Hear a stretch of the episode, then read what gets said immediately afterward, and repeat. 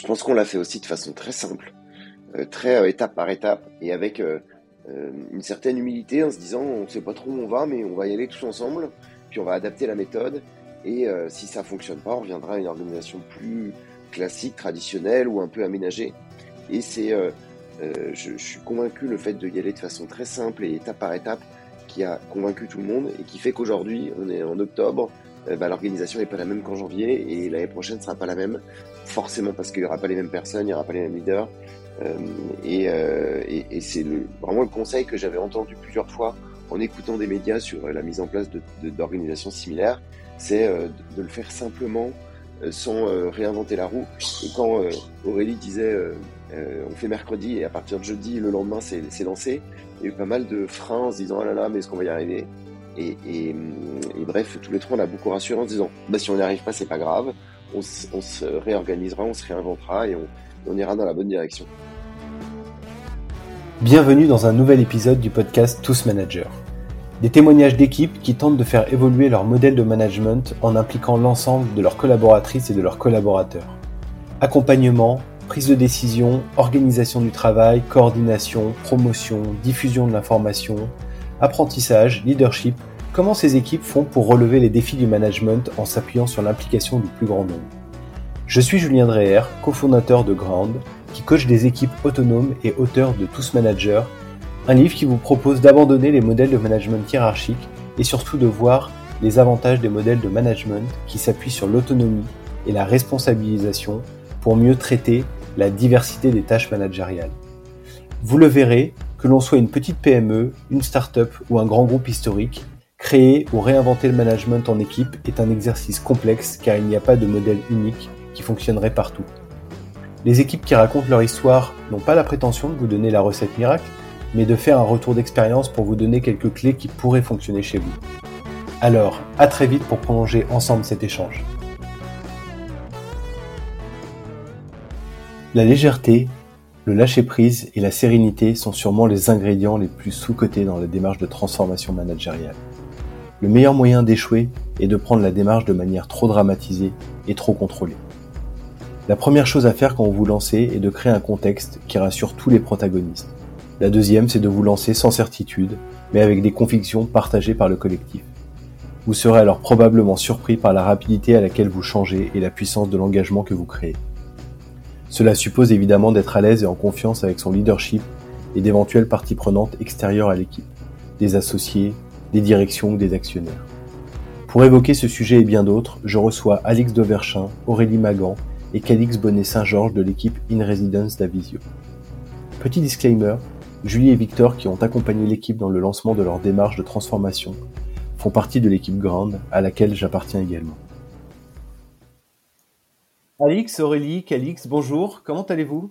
Bonjour, bah, ça va très très bien aujourd'hui. Et bonjour Julien, merci pour euh, l'invitation. Euh, très touché de parler de notre organisation euh, à ton micro. alors vous travaillez tous les trois chez Avisio, un cabinet de conseil RH avec des activités, on va dire 360 sur les sujets RH et people pour tous les types d'entreprises. Et vous faites partie de l'équipe In Residence qui met à disposition des boîtes en croissance des profils de DRH euh, en résidence, hein, comme son nom l'indique, pour accompagner leur euh, montée en puissance. Euh, toi, Calix, tu es le fondateur et on va dire un peu leader historique de cette équipe. Euh, et euh, Aurélie Alix, vous, vous avez rejoint l'équipe il y a maintenant, il y a maintenant plusieurs mois. ce qui nous intéresse aujourd'hui, c'est que vous avez lancé une démarche de transformation managériale assez poussée au sein de votre équipe euh, sur le modèle euh, qu'on appelle Opal, en référence au, livre de euh, au livre, au livre Reinventing Organization de Frédéric Laloux que, que, beaucoup connaissent. On verra que cette démarche, elle est, elle est hyper intéressante à beaucoup de points de vue. Euh, D'abord parce que vous êtes des profils RH, on, verra hein, si c'est un avantage ou, un inconvénient. Euh, et aussi, ce qui est intéressant, c'est que donc on est dans, une logique de transformation, donc on, va voir l'avant et l'après euh, et toute la démarche qui est forcément assez complexe et assez continue. Mais aussi, vous avez donc transformé cette équipe au sein d'une entreprise qui est pour le moment, elle, restée au niveau global sur un modèle de, de management et d'orga plus classique. Encore merci d'être là euh, euh, tous les trois. Je trouve ça assez génial d'avoir une, conversation à, quatre sur cette expérience. Une première pour pour ce rendez-vous. pourquoi? Parce que bah, je, pense que c'est assez certain que vous l'avez pas forcément vécu exactement de la même manière et, que de toute façon vous n'y avez pas joué les mêmes rôles. Peut-être pour commencer, est-ce que vous pouvez nous expliquer un petit peu en, quelques mots ce qu'est votre équipe, ce qui la caractérise un peu en termes d'historique, euh, de culture de travail pour mieux comprendre euh, la, démarche euh, Calix, peut-être en tant qu'historique de l'équipe, bah, je, te laisse faire les présentations. Avec grand plaisir. donc aujourd'hui, on est une vingtaine de DRH expérimentés seniors. on est pas tout à fait tous du même niveau, mais on a des niveaux très similaires. Globalement, on a tous entre 15 et 20 ans d'années d'expérience. On a exercé des, des, compétences et des responsabilités fortes sur le scope RH euh, euh, à l'international et on vient de deux univers distincts. Beaucoup viennent des startups, euh, scale-up, euh, tech française, et aussi beaucoup viennent d'univers plus traditionnels. Et c'est ce mélange de genres qui fait qu'on est un collectif euh, assez, assez puissant. Comme tu l'as dit, Julien, on est tous salariés et on croit beaucoup à cette, euh, ce collectif de salariés qui prend une petite place dans l'organisation du travail entre les CDI, entre les freelances, euh, entre les contrats temporaires et les collectifs de salariés. Et donc, pour revenir sur l'historique, quand on a commencé à créer cette équipe avec les premières personnes qui m'ont rejoint et Alix et Aurélie ont été euh, dans les premières qui nous ont qui nous ont rejoints, on s'est vite rendu compte qu'un modèle traditionnel n'aurait pas pu fonctionner euh, parce que euh, ça nécessite beaucoup de temps de management et ça nécessite une crédibilité des managers. Et comme tout le monde pouvait être le manager de tout le monde, bah ça, ça posait quelques problèmes. D'ailleurs, dans l'équipe, il y a des personnes qui nous ont rejoints. Il y a quelques années, j'avais fait le forcing pour intégrer leurs équipes. Et donc pour être leur N-1. Et là, ils se retrouvaient aujourd'hui moins N-1. Donc il n'y avait pas de sens à ça. On a réfléchi tous ensemble de façon transparente. Et de par euh, l'impulsion de certaines personnes, euh, notamment d'Aurélie et d'Alix, on a commencé à découvrir les organisations entreprises libérées au PAL, et on s'est dit ça peut être euh, intéressant de se lancer dans cette démarche. tu utilisais, Julien, le mot de transformation. Moi, je le vois plus comme création parce que cette culture a toujours été là et on s'est mis dans cette démarche fin 2022. Donc, on était euh, 8-10 DRH. Et donc, c'est plus une, une, mise en place d'une entreprise opale qu'une transformation. Mmh. C'est une, formalisation, une structuration euh, d'une culture qui était un peu là, qui était assez prégnante et qui était déjà présente, quoi. Ouais, exactement, exactement. En fait, donc quand, on a, pour refaire tout l'historique, quand on a lancé la société avec mes associés Henri, Maxime et Aurélie, on s'est dit euh, qu'on faisait un an, donc 2022, euh, et qu'on verrait à la fin de 2022 à quoi ça ressemblerait et comment est-ce qu'on ferait 2023-2024. Et donc euh, à la rentrée 2022, septembre-octobre, donc il y a un an, on s'est dit, bah, ok, on commence à être une grosse dizaine, on va euh, aller chercher les 20 et même potentiellement les 30. Comment est-ce qu'on va s'organiser, se structurer? Et donc, on a commencé à, créer un groupe de projets avec euh, Alix et Aurélie sur l'organisation de demain. Et très naturellement, très vite, on a pensé à l'entreprise Opal pour déléguer un maximum de responsabilités au collectif, premièrement, et deuxièmement, pour que ce collectif vive ensemble euh, parce que quand on est trois, c'est facile de partager les informations. Quand on est 20-30, c'est beaucoup plus complexe. Et sans mettre un cadre formel, bah, on risquait de perdre en, en, transfert d'informations, en partage d'informations. Ok, merci beaucoup. Euh, Peut-être pour euh, poursuivre, euh, je ne sais pas, Alix ou Aurélie, est-ce que vous voulez nous dire un petit mot de, comment vous avez perçu ce, ce, défi et ce projet, notamment en, arrivant chez, chez Avisio? Et ce qui m'intéresse, c'est aussi comment vous l'avez perçu par rapport à vos expériences précédentes. Qu'est-ce que vous avez vécu précédemment, en positif ou, plutôt en, on va dire en réaction, en termes de modèles managériaux? Moi, à la base, je suis psychologue du travail et des organisations et assez passionnée par ces sujets-là. Et j'avais lu le livre de Lalou, Reinventing Organization, et je suis plutôt passée, moi, par des multinationales avec la conviction que l'organisation du travail a un impact majeur dans l'engagement et la performance des systèmes humains.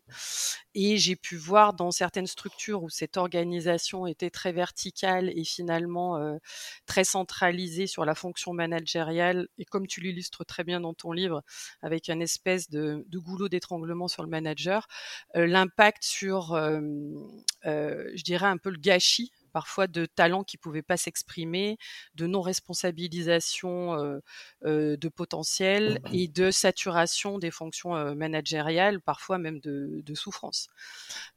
donc l'impact de cette organisation du travail et ce que j'ai pu ressentir chez Avisio, c'est qu'on était un collectif de DRH seniors, on est arrivé à un moment où il y avait une accélération très forte. Et ce qui était génial, c'est que quand on en parle en interne, bah, il y a cette culture d'innovation, d'ouverture et et il, y pensait en même temps aussi, donc ça a été un peu un match à ce moment-là.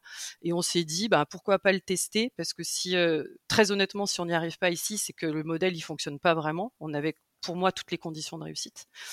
Et, et on s'est dit, on le teste en mode bah, test and learn. Ce qui fonctionne, on le garde. Ce qui fonctionne pas, on arrête. Et puis on fera des points d'étape et on verra à quoi on aboutit dans six mois, dans un an. Et ce qui est intéressant, c'est que là, on sort de notre deuxième Opal Day, donc on a un an de recul aujourd'hui et on a une vision aujourd'hui assez claire de ce qui fonctionne bien. Et à 80-90%, c'est une vraie réussite.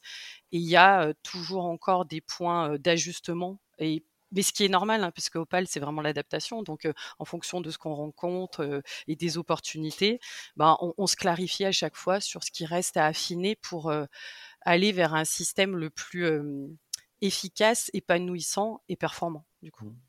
On, va y revenir hein, bien sûr parce que ça, va être le cœur de notre, échange, mais je, voulais rebondir sur un truc que tu avais dit que je trouve intéressant, c'est tu disais que tu étais sensible et tu, voyais le, on va dire le l'importance de la capacité à bien s'organiser pour être performant.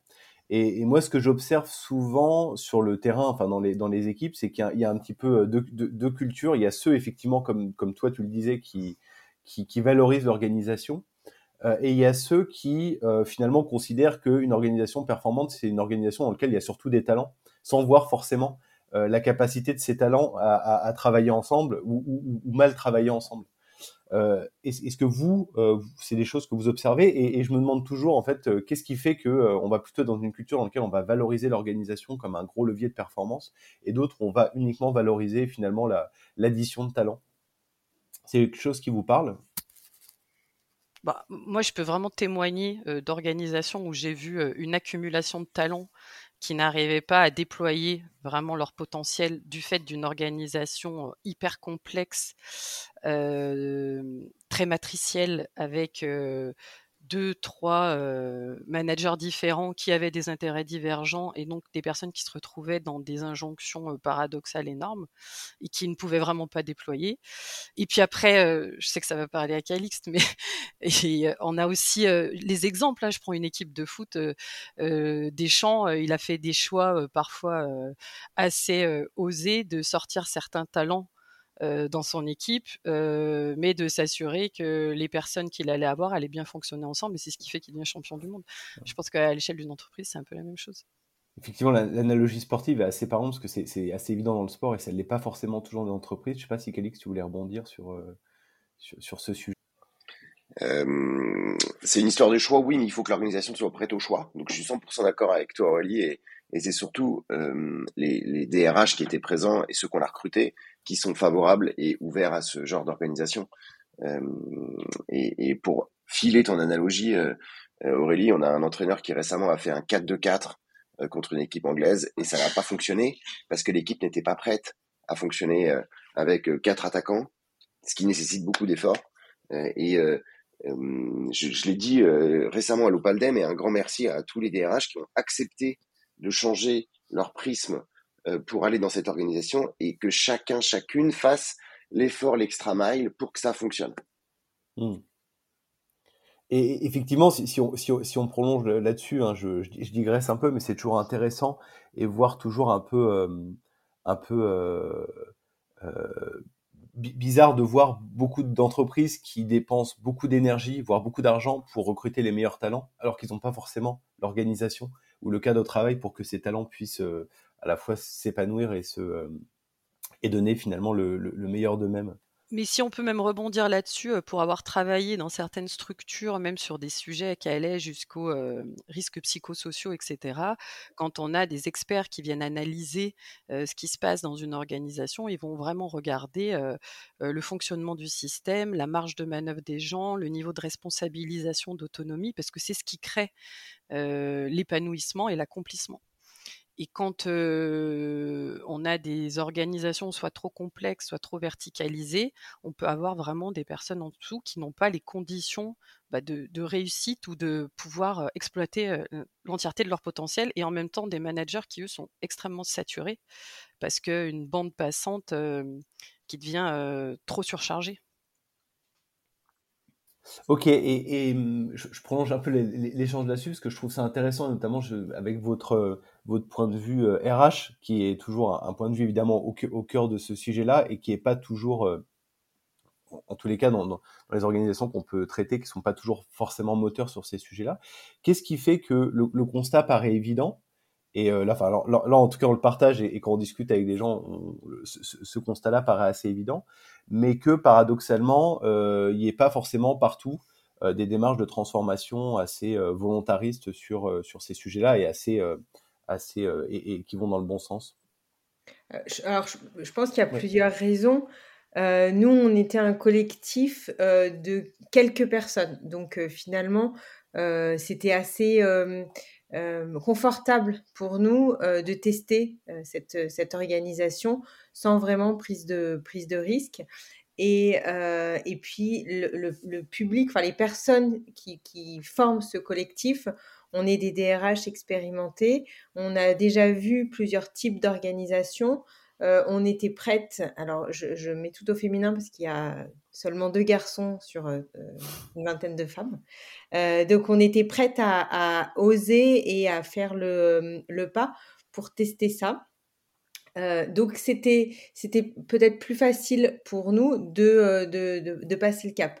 Dans certaines sociétés où c'est des grands groupes voire même des PME de 200 personnes, euh, bah, c'est mobiliser beaucoup de personnes, euh, c'est faire euh, la conduite du changement, c'est se confronter à certains freins, à certaines peurs qui finalement freinent cette, cette, cette transformation et de passer dans une, dans une entreprise libérée. Je pense que ça, c'est une des raisons, en tout cas, qui fait que certaines entreprises n'ont pas l'énergie euh, de, le faire.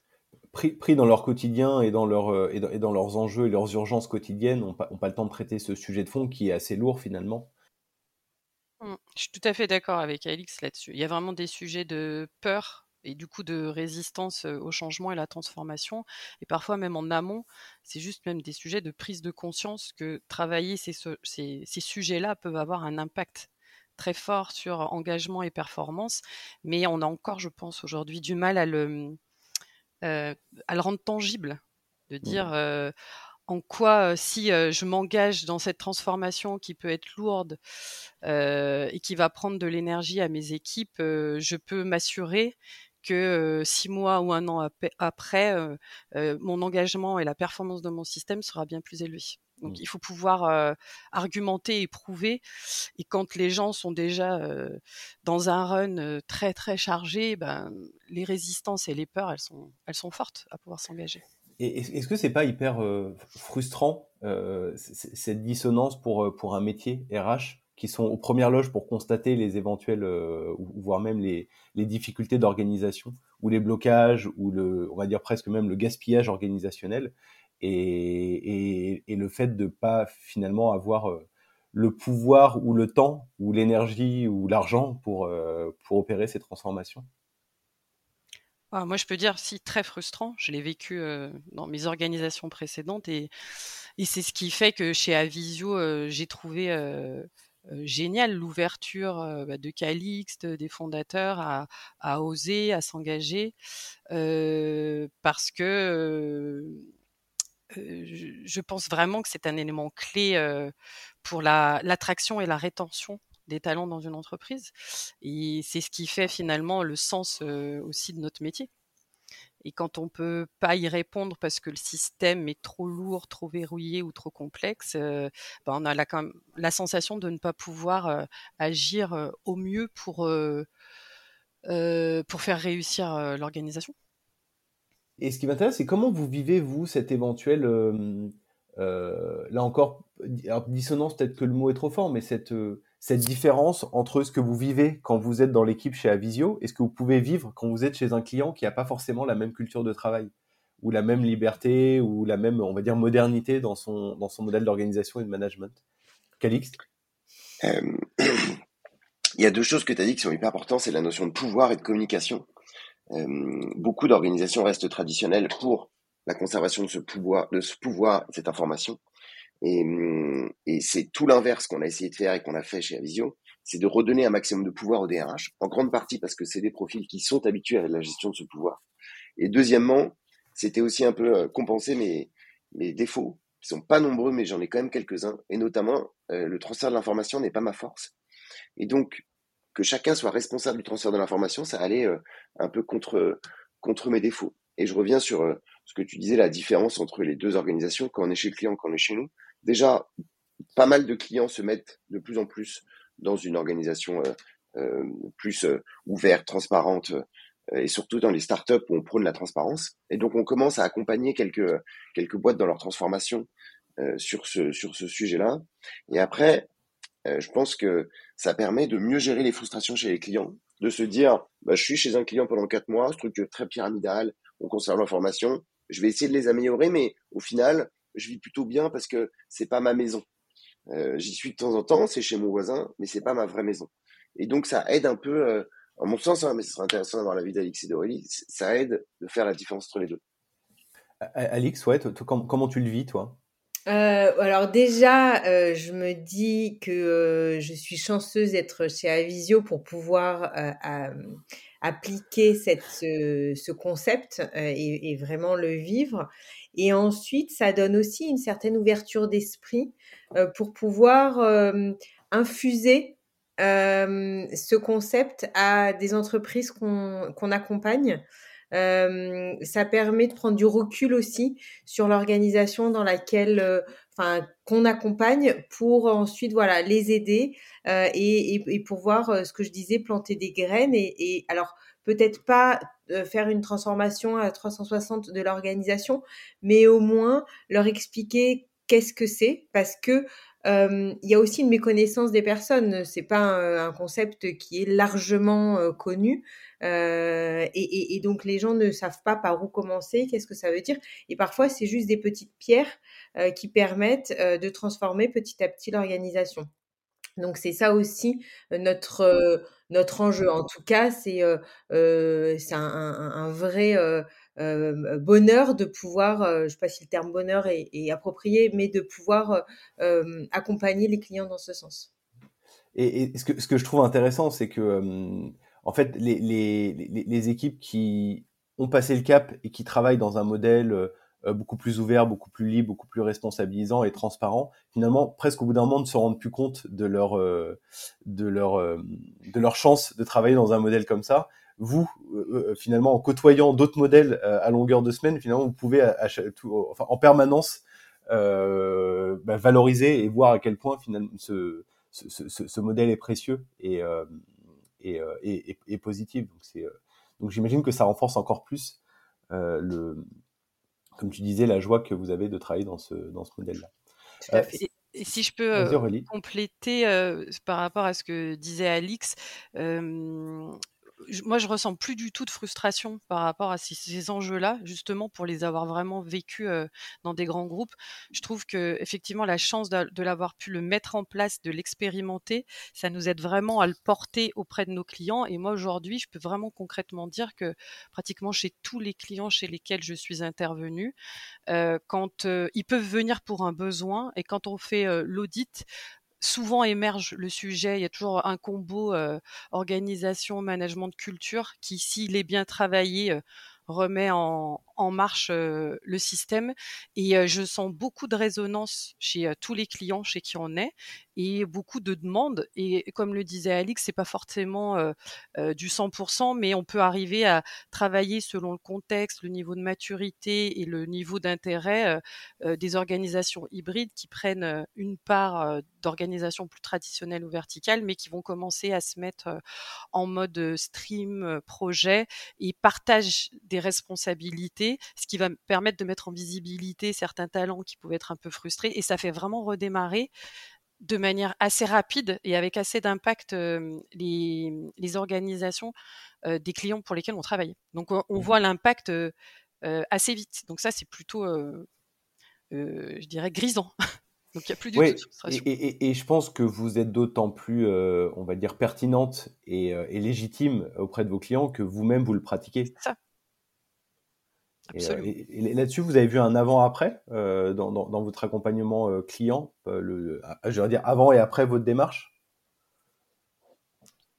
Bah, de fait, oui, parce qu'à partir du moment où on l'a expérimenté et qu'on le vit dans notre quotidien, c'est hyper facile de, l'expliquer, d'en parler et de, de, l'illustrer. Ok. Alors cette, cette, démarche, alors qui peut me la raconter? Je sais pas, Alix, comment toi tu l'as vécu? Comment vous l'avez lancé? Mmh euh, voilà, c'était quoi le déclencheur? Ça a été quoi le début de cette démarche et comment vous l'avez, euh, comment vous avez commencé à raconter cette histoire euh, en, interne dans l'équipe? Alors le déclencheur, ça a été Aurélie qui en a parlé à Calixte. Et Calixte qui est toujours prêt à tester des nouvelles choses, qui, qui s'est dit ben go, on va, on va y aller. Euh, et puis, je sais pas comment ça s'est fait, mais si euh, Calixte a fait un appel à candidature pour savoir qui était intéressé par le, par le projet, j'ai levé la main et donc euh, euh j'ai rejoint l'équipe avec, euh, avec Aurélie et, et, et Calixte. Ce qu'on a fait, c'est que on a, enfin, c'est surtout Aurélie qui a fait un résumé du, livre Reinventing Your Organization pour pouvoir le, présenter à toutes les, autres DRH. Et puis, comme on avait, on, avait vraiment besoin d'être accompagné pour que, ça soit, que ce projet soit une réussite, on a demandé à Victor et Julie de Ground de, de nous accompagner, de nous aider. donc, on a, on en a discuté au préalable avec eux. Et puis ensuite, on a fait deux demi-journées euh, avec euh, Calixte euh, et toutes les, les DRH. pour avoir une vue globale de qu'est-ce que ça veut dire une organisation libérée, euh, quels sont, quels sont les, le système de gouvernance, le système de décision qu'on peut mettre en, en, en, place, les responsabilités. Donc voilà, donc il y a eu, il y a eu une partie euh, euh, très théorique finalement, mais très utile. Et puis ensuite, on a appliqué ça. Euh, donc on a travaillé ensemble, tous ensemble, sur bah, qu'est-ce qu'on veut d'Opal pour euh, les head of residence chez Avisio. Et donc de là, on a eu toute notre feuille de route. on a pu même, on a eu le temps même de, de choisir des thématiques. Alors des thématiques, c'est des sujets qui, qui sont transverses et qui, euh, et qui euh, touche, on va dire, toutes les, les, les DRH d'Avisio. Euh, et ensuite, on a même attribué ben, des personnes, des honneurs ou des contributrices pour que chaque cercle soit, soit géré avec un système de, de décision qu'on avait au préalable défini. Et ça, ça, ça s'est fait sur combien de temps Peut-être nous redire un petit peu cette, cette roadmap que vous avez mis en place c'était quoi les premiers sujets et ça s'est fait, ça, s'est mis en place sur combien de temps? Aurélie, tu veux euh, ça, ça s'est mis en place en deux mois. C'est-à-dire que on a commencé à, benchmarker un peu quelles pourraient être euh, les personnes qui nous accompagnent fin novembre. Donc on a choisi euh, ton équipe, hein, Gronde. et après, on a fait début décembre la présentation aux différents DRH du sujet pour acculturer tout le monde. Ce qui est important aussi, je pense, à rajouter, c'est que Calix avait pris l'initiative, et ça c'est assez majeur, de faire des one-one avec chaque DRH pour identifier leur potentiellement leur peur ou leur crainte, faire émerger euh, quelles pourraient être les résistances. Mmh. Ça, c'est important, j'insiste là-dessus parce qu'on on est souvent très enthousiasmé par une démarche de co-construction, mmh. que tout soit collectif, parce que c'est quand même le sens de cette démarche. Mmh. Et on oublie souvent qu'il y a des comportements ou des réactions individuelles qui peuvent, euh, qui, peuvent être cachées parce que... et, et, et, ça, c'est hyper important, cette démarche, un peu ce, ce tour de... Ce, tour des, des, avec des entretiens individuels. Oui, oui, parce qu'il y a des personnes qui peuvent perdre certaines choses, d'autres en gagner, et c'est important de sentir où en est le collectif à ce moment-là et quels vont être les enjeux des uns et des autres pour pouvoir les adresser au deuxième workshop qui était là en janvier. Et on s'est dit, bah, on a une journée et l'objectif de la journée, ça serait idéal de démarrer le lendemain. Donc je me rappelle, c'était un mercredi. Et, on s'est dit, c'est peut-être très challenging mais finalement, on l'a fait parce que on, se demandait si en définissant les thématiques, on n'allait pas avoir tout le monde qui se met honneur sur la même thématique ou, ou sur une autre. Et en fait, ça s'est fait hyper naturellement et on s'est vraiment rendu compte que chacun avait des appétences et des points forts différents et que et c'est vraiment la vertu aussi de ce type d'organisation, c'est que chacun a pu se positionner et ça s'est vraiment équilibré de manière très naturelle. Et on est sorti à la fin de la journée en se disant bah c'est ok, on peut démarrer demain. Et, pour le coup, comment ça s'est passé au niveau des, on va dire, de la répartition des, nouvelles responsabilités? Et des, et des, nouveaux rôles? De façon assez, euh, assez chouette. Donc, on a, on a vraiment respecté le process à fond. On a nommé les sujets qui étaient indispensables à la survie de l'organisation, euh, qu'on a mis en cercle. Et ensuite, on a, euh, de façon cachée, chacun indiqué les cercles qui nous intéressaient pour participer, donc très participatif. Et euh, de façon un peu magique, euh, il y avait une répartition hyper homogène dans les cercles. On avait mis des règles de nom de cercle, etc. Donc de façon assez bien. Et de la même manière, l'élection sans candidat des honneurs des leaders de cercle s'est faite aussi de façon très naturelle euh, pour, je pense, deux raisons. Premièrement, c'était une mise en place, un essai, donc potentiellement tout le monde n'a pas exprimé ses désaccords ou tout le monde a essayé de le mettre en tout cas dans une démarche positive et constructive. Et ensuite, deuxièmement, même si on a des profils assez similaires, on reste des profils différents avec des attraits différents et euh, c'est un ajout de d'individualité qui fait ce collectif et ça prouve que les individualités sont assez différentes puisque on a des, domaines de d'intérêt euh, très distincts euh, et c'était assez assez chouette à voir mais c'était une crainte hein. on avait peur que au final ça marche pas que tout le monde soit dans les mêmes cercles ou pas assez dans les mêmes cercles que les gens veulent pas on avait des craintes assez, assez légitimes, assez logiques. Et au final, tout s'est bien passé. Et, d'ailleurs, ça, ça s'est réitéré puisque euh, donc on est à notre, on a eu un autre point opal au mois d'avril et un la semaine dernière. Et à chaque fois, on a fait un mercato euh, de ces euh, de ces cercles et, et on arrive toujours à la même conclusion, c'est que chaque personne est intéressée par des sujets différents. Et donc, ce qui est bien, c'est que ça tourne. En général, il y a toujours une personne qui, enfin, en tout cas, tous les, tous les DRH vont choisir un cercle dont ils n'étaient pas contributeurs jusqu'alors. Donc il y a aussi, je trouve, ce qui est vertueux, c'est aussi un éveil de la curiosité. C'est-à-dire qu'au début, on est peut-être allé dans, dans, notre zone de confort sur des sujets qui nous parlaient plus, mais maintenant que ça a déjà été expérimenté une fois, deux fois, eh ben, on est prêt à aller sur d'autres cercles on ne sait pas trop, on n'est pas sûr qu'on on va contribuer à quelque chose, mais en fait, on contribue à quelque chose parce que euh, on, apporte quelque chose aussi de, complémentaire dans ce, dans ce cercle. Ok, et euh, ce serait intéressant, est-ce que vous pourriez nous donner, pour que ça parle un petit peu aux, gens, euh, bah, nous décrire l'exemple d'un cercle, une thématique d'un cercle, et, et, finalement comment il est animé ce cercle au quotidien euh, Est-ce que ça change par rapport à avant? Euh, je, peux parler par exemple du cercle euh, document, enfin veille documentaire.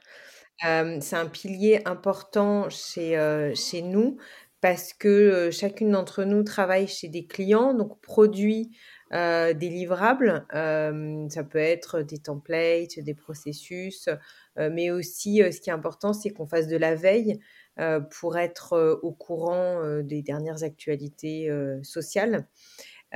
Et, tout ça pour être aussi réactif. En fait, ça, sert à être réactif quand on a nos clients qui nous demandent est-ce que vous pouvez me faire une présentation sur ça ou travailler sur ce sujet?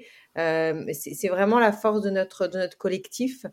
et donc, c'est pour ça que cette veille documentaire, donc on a appelé le cercle librairie, est, important euh, et donc au début, il y avait déjà une structure existante, mais qui n'était pas forcément euh, euh, formalisée. Donc il y avait déjà quand même quelque chose qui avait été fait. fait.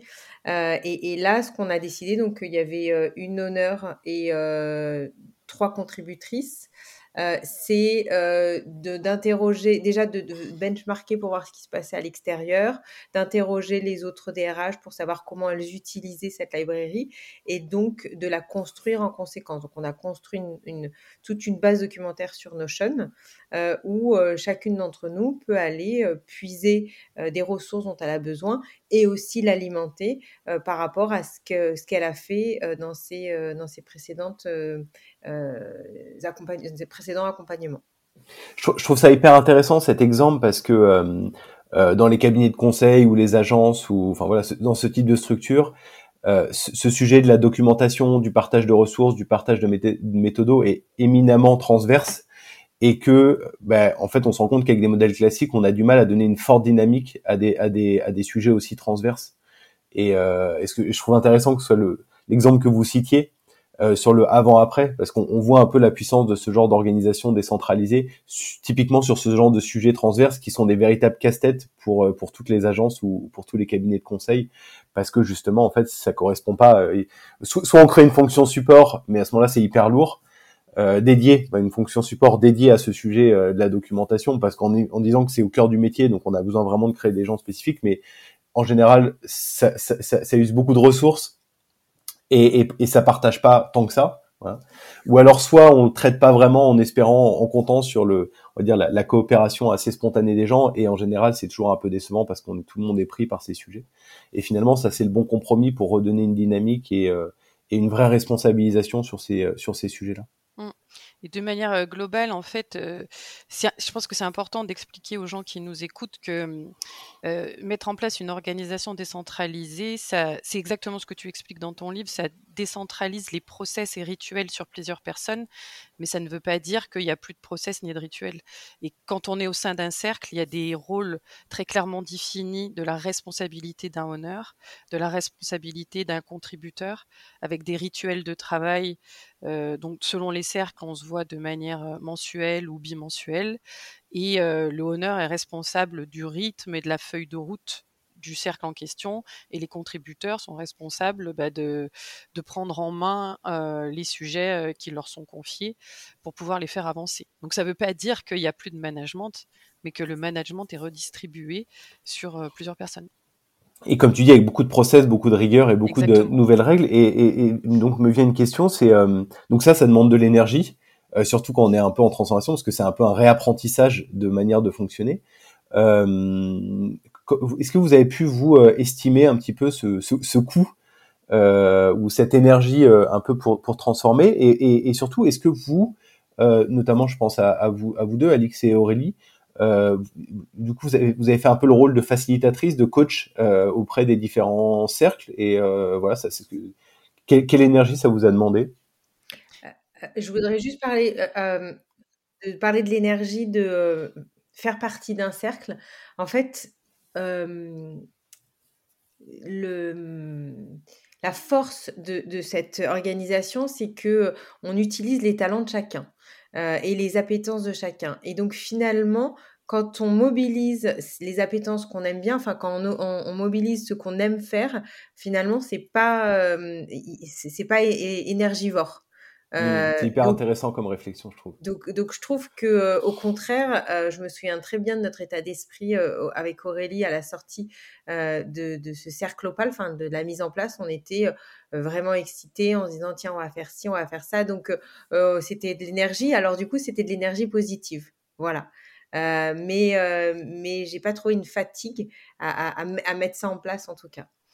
Et après, dans notre organisation, on a fait le choix d'avoir un cercle qui est dédié à Opal, qui s'appelle d'ailleurs, grâce à Calixte, Opal masqué Oé Euh, c'est notre, notre, petite blague en interne. Mais du coup, on l'adore. Et c'est quand même un. Il faut un... pas tout dire, Aurélie. La transparence, c'est limite. Et, euh, et, et, ce cercle sert, d'instance de régulation. Et d'ailleurs, on fait tourner euh, l'ownership sur ces cercles-là. Et c'est vrai que je rejoins Alix, le démarrage euh, était plutôt excitant pour nous.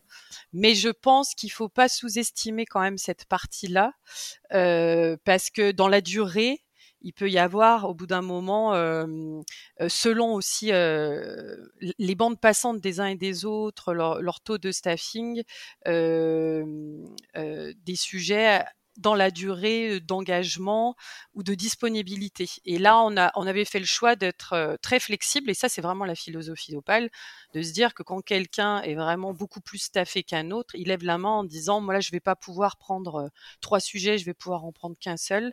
Et là, très naturellement, il y a un autre des collègues qui a une bande plaçante plus large qui va l'aider ou qui va prendre la suite. Donc, ça développe beaucoup d'entraide et de solidarité. Et donc, voilà, faut faut ajuster en fonction des opportunités et de la et de la réalité de chacun. Hyper, intéressant. J'avais juste deux réactions. La première, euh, c'est sur euh, le, nom, euh, le, nom un peu potache du, du, cercle. Je trouve un, très bon signal parce qu'en général, quand on, quand on libère finalement les, les, structures, bah, c'est aussi cet enthousiasme et je trouve que c'est un, espèce de pattern qu'on retrouve et, on, a envie de faire des vannes un peu sur sur les process justement pour sortir du pour sortir du côté les process c'est chiant. Et bah finalement bah non en fait euh, on, peut aussi en faire un jeu et mettre un petit peu de côté un peu ludique dans, dans l'organisation. En, vrai ça c'est quand même ultra efficace et c'est souvent un signal de d'une belle d'une belle libération mm. euh, du, du, du management. Et, et, rebondir aussi sur ce que disait Alix on, on a souvent un petit peu ce ce, cette incompréhension avec des avec des gens qui sont dans des organisations qui sont très pyramidales où finalement ça manque beaucoup de sens, les gens sont assez désengagés, assez démotivés et on sait que quand on est désengagé et qu'on est démotivé sur un sujet, tout nous paraît être une montagne. Hmm. Et, et, et, donc quand on parle de transformation, la transformation a l'air d'être une montagne, sauf que tu l'as très bien dit, en fait quand on arrive à rapprocher les gens de choses qui ont du sens pour eux et qui les amusent ou qui les intéressent, en fait, ben, cette montagne n'existe plus et, finalement toute l'énergie, enfin tout, le temps passé est assez indolore et, euh, pas du tout euh, énergivore. Mais ça, en général, il faut l'avoir vécu pour le euh, comprendre. C'est hyper intéressant comme retour. Calixte? Je pense qu'on l'a fait aussi de façon très simple, très étape par étape et avec une certaine humilité en se disant on sait pas trop où on va, mais on va y aller tous ensemble puis on va adapter la méthode. Et euh, si ça fonctionne pas, on reviendra à une organisation plus classique, traditionnelle ou un peu aménagée. Et c'est, euh, euh, je, je, suis convaincu le fait de y aller de façon très simple et étape par étape qui a convaincu tout le monde et qui fait qu'aujourd'hui, on est en octobre, bah, l'organisation n'est pas la même qu'en janvier et l'année mmh. prochaine ne sera pas la même, forcément parce qu'il n'y aura pas les mêmes personnes, il n'y aura pas les mêmes leaders.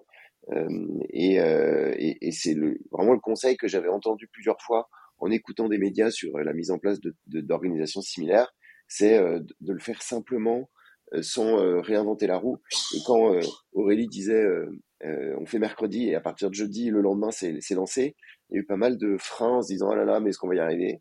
Et, bref, tous les trois, on a beaucoup rassuré en se disant bah, si on n'y arrive pas, c'est pas grave, on, se réorganisera, on se réinventera et on ira dans la bonne direction. Ok, toi c'est comme ça effectivement peut-être une petite transition pour me dire comment toi tu as vécu ça et, comment toi tu as adapté ton rôle et comment quelle mission euh, personnelle ou quel rôle tu as voulu jouer toi? Alors euh, tu le dis de, rassurer beaucoup. Euh, est-ce qu'il y a d'autres choses comme ça qui t'ont qui t'ont marqué sur ton rôle euh, hier et puis encore aujourd'hui écoute ce qui m'a marqué c'est un échange avec un de tes confrères qui souhaitait nous accompagner et qui était vachement dans la réticence en se disant il faut que ce soit la volonté du dirigeant, il faut que ce soit la volonté du leader, il faut que vous soyez vraiment prêt, qui était très dans le négatif. Donc au début, je me suis un peu braqué en disant bah, attends, c'est moi qui veux le faire, donc bien sûr que je suis volontaire. Et après, je l'ai pris un peu comme une alerte euh, en disant euh, si jamais j'ai quelques moments de doute ou de frein ou de quoi que ce soit, ça risque de freiner ce, cette mise en place. Euh, donc euh, j'ai vraiment mis tous les sujets sur la table et euh, euh, avec la, volonté de continuer euh, cette, mentalité, cette organisation, en la faisant grandir. Et donc je l'ai hyper bien vécu. Moi, je passe euh, donc deux ans formidables et même cette dernière année absolument formidable. Aujourd'hui, on est 20 et il n'y a pas de relais managériaux. je sens qu'il y a encore une petite envie de certains, certaines d'avoir un lien peut-être privilégié ou, assez fort avec moi. Donc je le prends très positivement, mais j'essaie de faire plus un lien privilégié euh, d'échange plutôt qu'un lien de, management. Et euh, je suis convaincu que dans quelques temps, euh, il y aura plus ce, besoin-là parce que l'organisation s'autosuffit et les gens vont aller chercher l'information là où là où elle est disponible. on a encore quelques petites étapes à avancer, mais globalement, hyper bien vécu et, aussi parce que tout le monde a une certaine tolérance par rapport à ça et je pense accepte plus facilement les erreurs que je fais parce que ils sont en capacité de, de changer et d'améliorer les problèmes qui, qui, ont eu lieu. Si on parle, parce que là, effectivement, en, général, dans, dans, ces transformations, les premiers sujets, c'est les sujets, on va dire, d'organisation opérationnelle, euh, un petit peu sur tous les sujets, hein, que ce soit des sujets vraiment au cœur du business ou des sujets plus transverses ou plus fonction support. Sur toute la partie accompagnement des gens. Donc ça va du, on va dire du recrutement au suivi, euh, évolution de carrière, euh, jusqu'à, j'imagine qu'on va en parler un petit peu les promotions ou les salaires. Euh, et, et, et Calix en, parlait aussi un petit peu une relation un peu privilégiée avec un manager, un mentor. comment ça se passe aujourd'hui dans votre équipe, Alix? Alors, euh, ben, au niveau, euh, au niveau recrutement, on a un cercle. On a un cercle recrutement qui est dédié euh, au recrutement de nos futurs, de nos futurs collègues. Après, tout ce qui est promotion, Career Pass. Alors, Career Pass, on a aussi un, cercle, donc avec des, des, des, contributrices ben, qui ont élaboré tout un Career Pass pour, pour l'ensemble des, DRH. Euh, et donc, euh, ben, dans la lignée, c'est euh, s'ensuit les, les, éventuelles promotions aussi.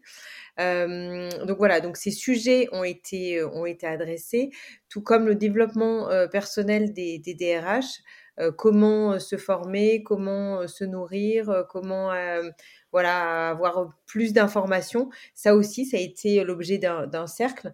Euh, donc, ces, dernières, enfin, cette dernière année, on a déjà mis en place euh, pas mal de, jalons, de structures sur notre organisation euh, de DRH.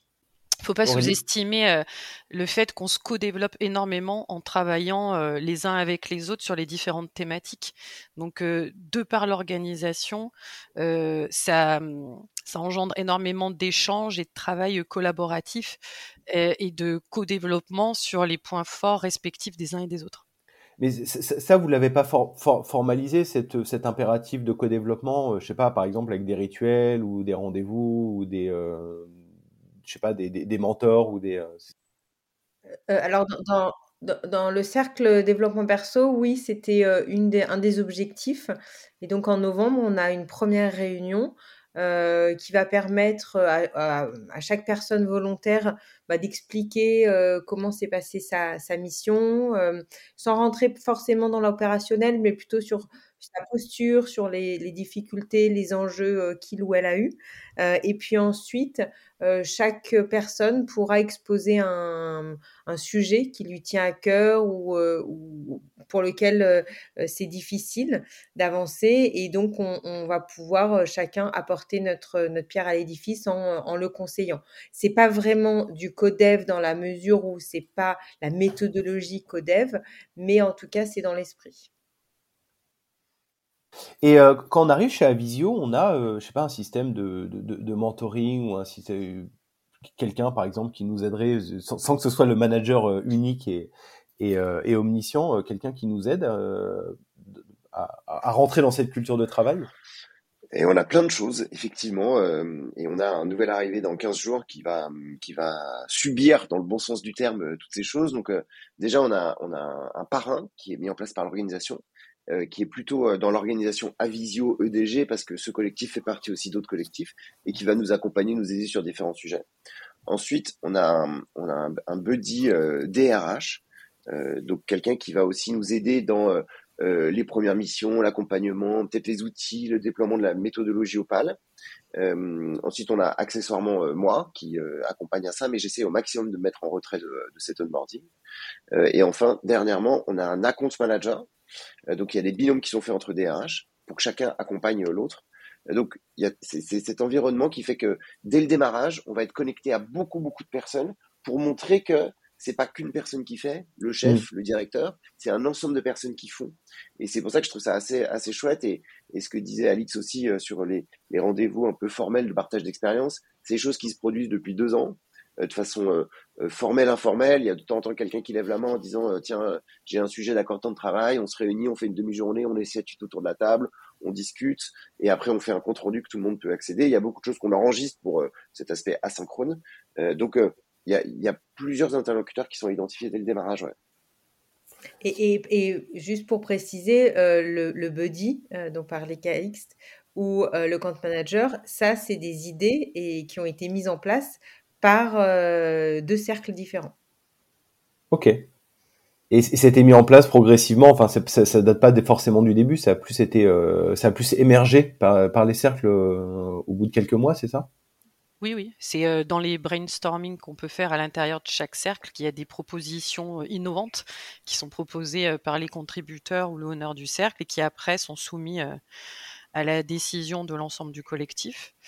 Euh, pour être mis en place. Et après, il y a des rituels d'information et de communication de chaque euh, honneur de cercle pour tenir informé des avancements euh, à mmh. l'ensemble mmh. du collectif.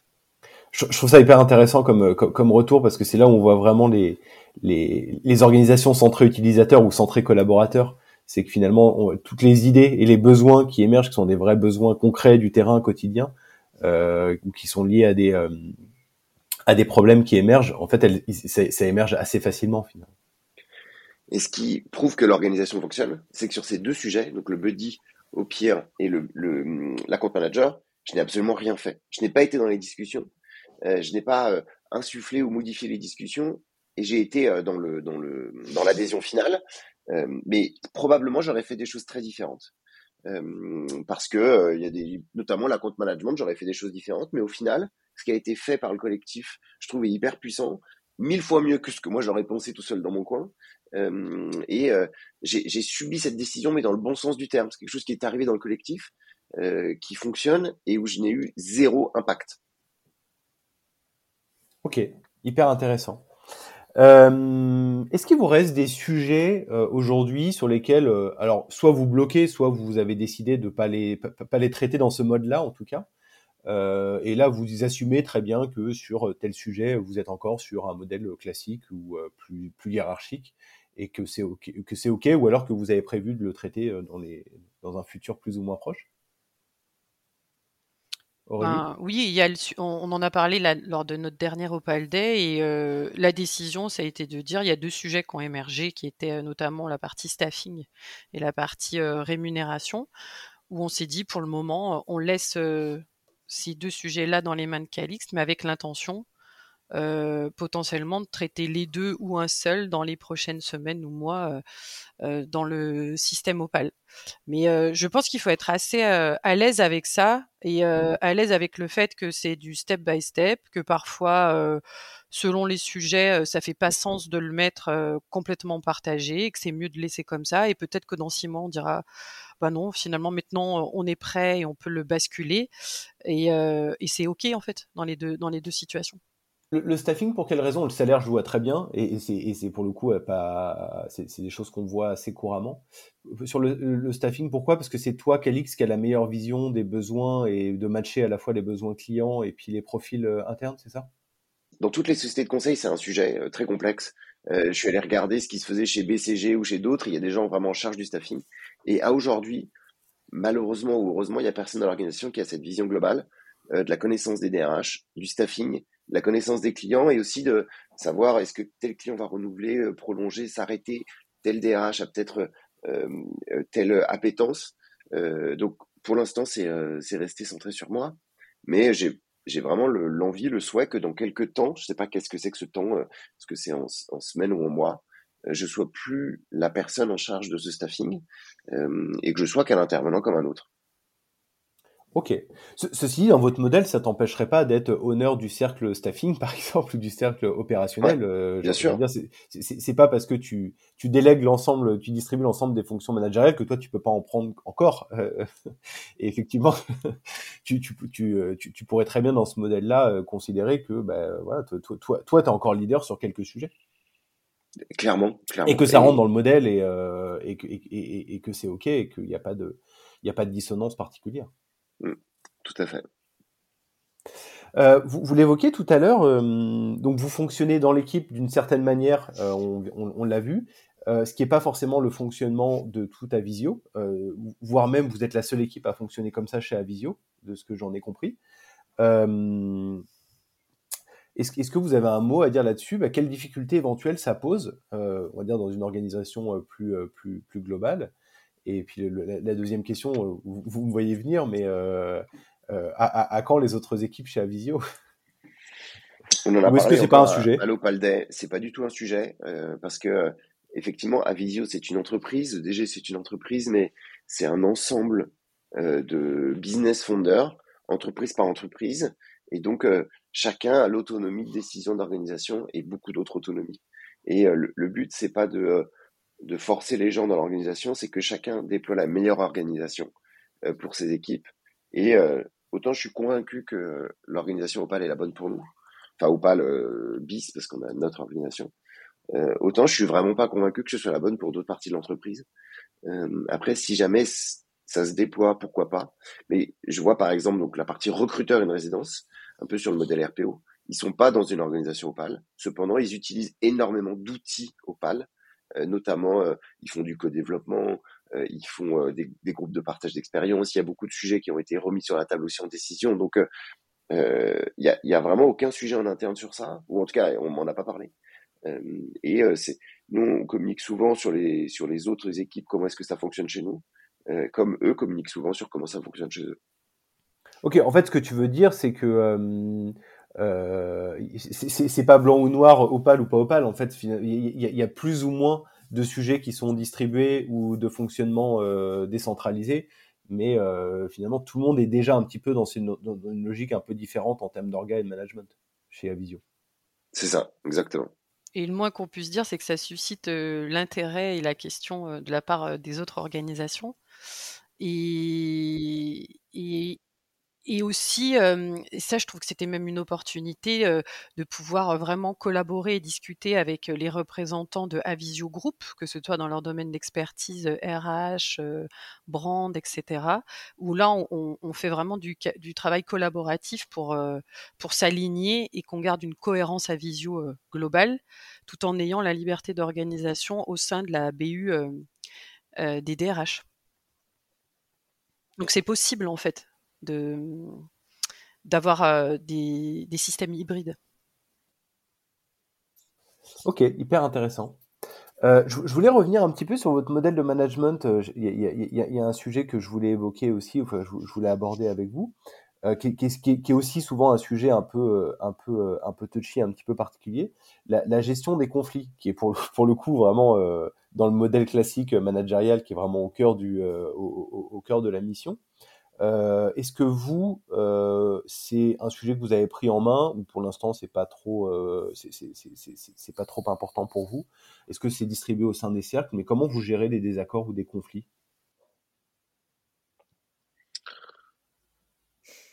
C'est compliqué de répondre parce que aujourd'hui, à ma connaissance, il n'y en a pas, il y en a pas eu. Il y a des frictions, il y a des, euh, il y a des discussions, mais je pense que le, le, le profil des personnes dans ce collectif fait que euh, les conflits, c'est leur quotidien. Enfin, je, je, peux citer Alix ici, qui est médiatrice euh, professionnelle formée, donc les conflits, elle saurait les faire, les gérer. Et, euh, et aussi, euh, les agendas de chacun sont très clarifiés. et tout le monde sait que pourquoi on vient chez Avision une résidence. Et donc, tout le monde essaie de profiter un maximum de choses. On verra le jour où ça se produira, il y en aura forcément. mais je, je, pense que c'est des, des DRH qui ont géré différents sujets sociaux et de crise, donc sont habitués à ces histoires de conflits et il y a des affinités qui existent, mais des conflits, j'en ai pas encore vu, en tout cas, à ma connaissance. Oui, et puis, et puis, et puis une bonne maturité. Donc en fait, les, les, les, les frictions se gèrent au bon niveau, euh, dans la bonne approche, et donc finalement, ça, ça, ça ne dégénère jamais en conflit euh, où on a besoin d'un tiers pour, euh, pour, pour le résoudre. Quoi. Non, puis je pense que les personnes aussi ont à cœur de garder euh, cette, cette bonne ambiance, ce collectif, euh, de, de, de, se nourrir les unes par rapport aux autres. Euh, donc, euh, donc jusqu'alors, il n'y a pas eu de, de, de, conflit. Mais effectivement, plus on, va devenir nombreuses et, et plus un risque de conflit pourrait, euh, pourrait émerger. Mais en tout cas, on l'a pas identifié à notre niveau. Mais ce que tu soulignes, c'est intéressant parce que effectivement, je pense qu'il y a un niveau de maturité qui est très élevé dans notre organisation. Il y a eu des points de, je pense, de discussion, je dirais pas de friction, mais euh, mais du coup, il y a vraiment la maturité de les adresser et de se dire, euh, voilà, dans cette situation, j'étais pas aligné et ça engage une discussion et très rapidement une vue macro de la situation qui va devenir une opportunité de régler un point de qui était peut-être pas clair. Donc, on le transforme assez vite en opportunité. Et, et ça, je trouve que c'est important à avoir en tête parce que toutes les organisations n'ont pas des niveaux de maturité aussi élevés dans les profils. Et ça veut donc dire que quand il n'y a pas, je pense que c'est important d'avoir quelqu'un qui prend peut-être le rôle d'un coach ou d'un mentor pour accompagner le développement bah, de la culture du feedback ou de la maturité et aider à réguler le système. Peut-être que ça fera l'objet d'un autre cercle qui, n'est pas encore créé, un cercle gestion, euh, gestion des conflits. Effectivement, mais c'est là où finalement vous disiez on, progresse en avançant, on s'améliore euh, en avançant. Euh, du, coup, c'est quoi vos dernières actus C'est quoi les grands changements dernièrement Et puis, ou, ceux qui sont prévus là dans, le, dans les semaines, mois à venir? Moi, j'identifie pas de grands changements. On est plutôt dans l'amélioration. L'amélioration, oui, pardon, pardon. C'est quoi les, les, choses que vous avez améliorées euh, Notamment, je pensais, vous aviez évoqué le, le, changement peut-être dans le leadership de la justement de l'animation de cette amélioration ou de, facilitation. Mais ça, ça a déjà eu lieu. C'est-à-dire qu'on a vraiment pris, euh, enfin, eu le parti pris euh, au premier Opal Day de se dire, on se sort celle qui avait été à l'origine de la mise en place de, de ce cercle d'animation, justement pour tester euh, et voir euh, comment ça fonctionne quand une une autre personne prend le leadership de, de ce cercle et on est allé jusqu'à le donner à Karine qui était une, une newcomer. Elle était là depuis une semaine et on s'est dit si le système il fonctionne, ben Karine qui arrive et qui ne connaît pas le système, qui ne connaît pas l'organisation, elle doit être capable de l'animer. Et là on vient de faire le deuxième Opal Day qui a été animé par elle et c'était un réel succès. C'est-à-dire que ça, a été, euh, ça s'est complètement géré, elle l'a hyper bien mené.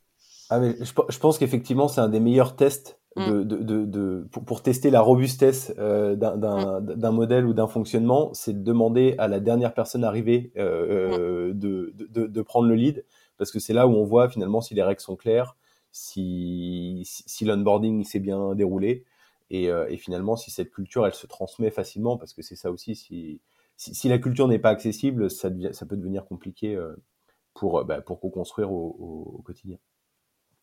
Ok, merci beaucoup. Euh, je finis euh, un petit peu toujours sur ces questions, mais euh, est-ce que, d'une manière générale, parce qu'on voit que finalement ça demande beaucoup de créativité, beaucoup d'organisation, ces sujets d'organisation, ça demande un peu de dépasser, de réapprendre, de dépasser ce qu'on a l'habitude de faire. Est-ce que bah, aujourd'hui, mais aussi hier, au moment où vous avez déclenché cette, cette démarche, est-ce qu'il y a des choses qui vous ont inspiré? Des, livres, euh, des, euh, des entreprises, euh, des équipes, on, a parlé un petit peu football et rugby, ou, ou, des équipes, par exemple, je ne sais pas. Moi, c'est clair que j'ai toujours été hyper inspirée par le livre de Lalou, parce que je trouvais qu'il remettait d'une manière extrêmement claire un, historique des différents types d'organisations, de leurs avantages, inconvénients, et, l'idée de se dire que l'organisation, c'est un système vivant et que en donnant la responsabilité à chacun de pouvoir agir pour la réussite du système, on crée de l'épanouissement et on crée de la performance. Donc ça, pour moi, ça ça avait énormément résonné, mais j'avoue que j'avais du mal à le voir comment on pouvait le mettre en place concrètement. Et après, euh, moi, je suis assez sensible aussi au fonctionnement des équipes sportives. C'est pour ça que tout à l'heure, euh, j'avais pris la métaphore et que euh, un collectif qui fonctionne, c'est pas forcément l'accumulation de plusieurs talents. On le voit d'ailleurs même au PSG, hein, pour reprendre. Ils avaient les meilleurs, les meilleurs stars et ça n'a pas fonctionné. Donc ça, ça joue beaucoup sur euh, le coach et euh, le mode de fonctionnement euh, collaboratif qu'on va mettre en place. Et dernièrement, bah, je dois avouer que le, livre que tu as écrit, je trouve qu'il résume très bien le constat dans les différentes entreprises de la saturation de la fonction managériale, mais de l'importance euh, de garder les processus managériaux et de les redistribuer. Et je pense que je vais potentiellement le recommander pour permettre, ce qu'on disait tout à l'heure, au moins une prise de conscience, parce que parfois les gens ne se rendent pas compte à quel point euh, de changer les modes de fonctionnement peuvent avoir un impact euh, mmh. fort. sur la réussite du système. Bah, merci beaucoup pour le pour, pour, le feedback et effectivement c'était le sens de, de, de, de, ce bouquin c'est que souvent on, on jette un peu le bébé avec l'eau du bain, c'est-à-dire qu'à partir du moment où on rejette le modèle managérial, on pense qu'il faut plus de management. Mm. Et ce que je, dis à un moment, c'est que le, je pense que le chaos, c'est pas une meilleure solution pour les collaborateurs. Il y a beaucoup de peur là-dessus parce que c'est vrai que là aussi, on va mettre un peu d'humour, mais quand on a mis, euh, on a proposé euh, ce système-là et qu'on l'a mis en place, parfois ils nous regardaient en disant mais qu'est-ce que c'est que cette organisation extrême où il y a ça, ça marche pas, où il y a rien qui est euh, qui va être clair et on donne tout à tout le monde, ça ne peut pas marcher. Mais non, en fait, le, le la, le, côté plat de l'organisation est vraiment compensé par des rituels et des processus. Donc ce n'est pas enlevé, c'est fait différemment en fait. Mmh, mmh. Alix, je ne sais pas si tu voulais rajouter des euh, euh Oui, je voulais. Alors, euh, au niveau inspiration, euh, je pense que tout ce que ce qu'on a fait m'a inspiré, mais je voulais juste revenir sur un retour d'expérience. au début, je, je, me suis dit dans quoi je m'embarque. Euh, parce que c'était très très conceptuel euh, et euh, je ne comprenais pas la portée opérationnelle, organisationnelle du, du, système. Et finalement, de par l'accompagnement de Julie et Victor, de par notre énergie positive à le mettre en place, de par le collectif qui suivait aussi notre entrain, euh, je me suis rendu compte que ce n'était pas si compliqué à mettre en place, euh, que c'était même beaucoup plus facile que ce que euh, j'avais imaginé. Donc, si j'avais un conseil à donner à ceux et celles qui nous écoutent, c'est lancez-vous, osez. Et c'est beaucoup plus compliqué sur le papier que ça ne l'est en, vrai quand il faut penser. Et puis même quand on, est dans le cœur du déploiement, c'est super excitant de le vivre euh, parce que ça nous ouvre une ouverture qu'on n'a pas forcément eu l'habitude d'expérimenter euh, auparavant. Donc allez-y, osez. Merci beaucoup. Ben, je vous propose qu'on s'arrête euh, sur cette dernière phrase. Merci beaucoup pour ces échanges et, ces retours d'expérience hyper concrets. vraiment, merci pour votre franchise, votre transparence. C'est vraiment hyper précieux. Et puis, ben, j'espère que vous continuerez à, vous développer en gardant cette approche et cette culture de travail. Euh, n'hésitez pas à contacter Alix, Aurélie, Calix. Euh, enfin, comme vous voyez, je pense que ils sont, euh, ils se feront un plaisir de, de, répondre à des questions ou de faire peut-être des retours d'expérience un peu plus précis ou, ou sur des problématiques que vous rencontrez. Je vous mettrai les liens de leur profil LinkedIn si vous souhaitez aller plus en détail avec eux. merci à vous trois. Merci, merci à toi Julien. À très bientôt. Au revoir. Au revoir. Merci beaucoup pour votre écoute. Si vous avez été intéressé par cet épisode, vous pouvez en retrouver d'autres sur la chaîne. Et si vous vous avez vraiment beaucoup apprécié, n'hésitez pas à le partager autour de vous, à vous abonner ou à laisser un avis sur votre plateforme d'écoute. Et si ces sujets vous intéressent, vous pouvez lire le livre Tous Managers, accessible sur le site tousmanager.fr. Vous pourrez également me contacter si vous souhaitez échanger sur une démarche en cours ou à venir dans votre entreprise. Enfin, un grand merci à toutes celles et ceux qui ont contribué à l'aventure Tous Managers depuis le début. À très bientôt pour de nouveaux témoignages d'équipe sur le terrain.